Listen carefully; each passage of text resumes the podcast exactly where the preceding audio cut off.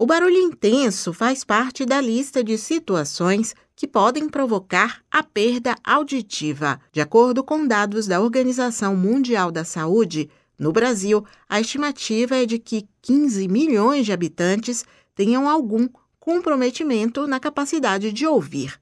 O médico Fábio Alencar é otorrinolaringologista, membro titular da Associação Brasileira de Otorrinolaringologia e Cirurgia Cérvico-Facial. Ele diz que a ação dos vírus também pode provocar a perda da audição. E atualmente, algumas pesquisas estão em andamento para comprovar a relação entre a Covid-19 e casos de pacientes que relataram a perda auditiva durante ou após terem contraído a doença. Por ser um vírus, é possível que o paciente possa manifestar é, sintomas otológicos, sejam eles zumbido ou perda de audição. É, então, por ser uma doença muito recente, esses estudos ainda estão em desenvolvimento, mas a gente já consegue, é, através de alguns dados, né, acreditar que sim, existe essa relação. Então, se você que está vivenciando um quadro de Covid né, e por acaso cursou com o surgimento súbito de zumbido ou perda auditiva, procure um otorrino, isso precisa ser investigado para que a gente faça essa correlação e institua um tratamento eficaz. A audição é um sentido capaz de mexer com as nossas habilidades de equilíbrio também. E os casos de tontura devem ser investigados com a ajuda do otorrinolaringologista. O termo labirintite é um termo muito usado pela população leiga como sinônimo de tontura. Né? Existem algumas causas de tontura que sim podem cursar com perda auditiva? Em especial uma doença do labirinto chamada doença de Menier, que seria um aumento da pressão da cóclea, né, que cursa com tontura e perda de audição. Perdas auditivas em função de distúrbios do labirinto, elas podem ser permanentes. Daí a necessidade de investigação de todo paciente com tontura, é, do ponto de vista também da audição. Porque se houver algum grau de perda, a gente precisa, às vezes, tratar com medicação para tentar reverter essa perda, né? ou mesmo, se ela já for permanente, instituir algum tratamento de reabilitação dessa audição. O médico Fábio Alencar lembra que o corpo dá sinais quando algo não vai bem com a audição.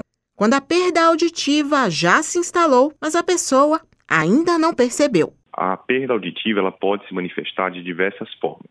A mais comum é o paciente referir que não está escutando muito bem, um fenômeno que chamamos de hipoacusia. Mas existem outras maneiras de essa perda auditiva se manifestar. O paciente pode não ter a percepção, mas os familiares em torno notarem que o paciente não está compreendendo muito bem o que é dito. Né? Uma televisão em volume aumentado, a sequência de perguntas né, pedindo para as pessoas ao redor repetirem o que falaram, Zumbido pode ser uma manifestação de perda de audição. E existem algumas condições outras que podem cursar com perda da audição, por exemplo, os distúrbios do labirinto. Então, em resumo, a perda de, a perda de audição ela pode se manifestar de diversas maneiras, tá? mas a principal delas é o próprio paciente tendo a percepção que não está escutando muito bem, que está escutando, porém às vezes não consegue compreender e o zumbido, né, que é algo bem frequente nesse tipo de patologia. A perda auditiva não é mais um problema associado apenas às atividades de trabalho, aquelas que lidam com sons e barulhos de máquinas.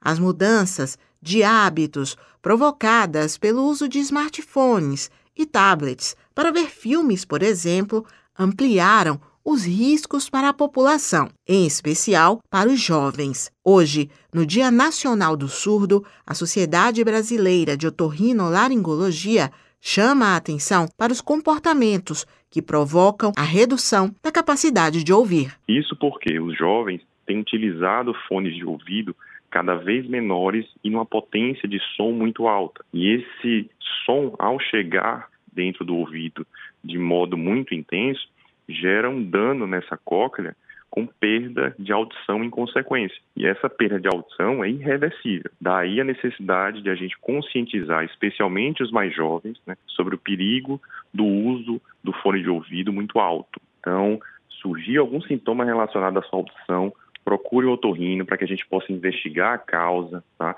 Hoje em dia, perda auditiva tem uma gama de tratamentos que podem ser instituídos a depender do grau dessa perda. Né? A tecnologia tem avançado muito para cobrir uh, esses pacientes com esse tipo de queixa. Então, não demore, tá? procure seu otorrino, vamos tratar isso e dar qualidade de vida ao paciente com perda auditiva. Suzana Lima para Educadora FM.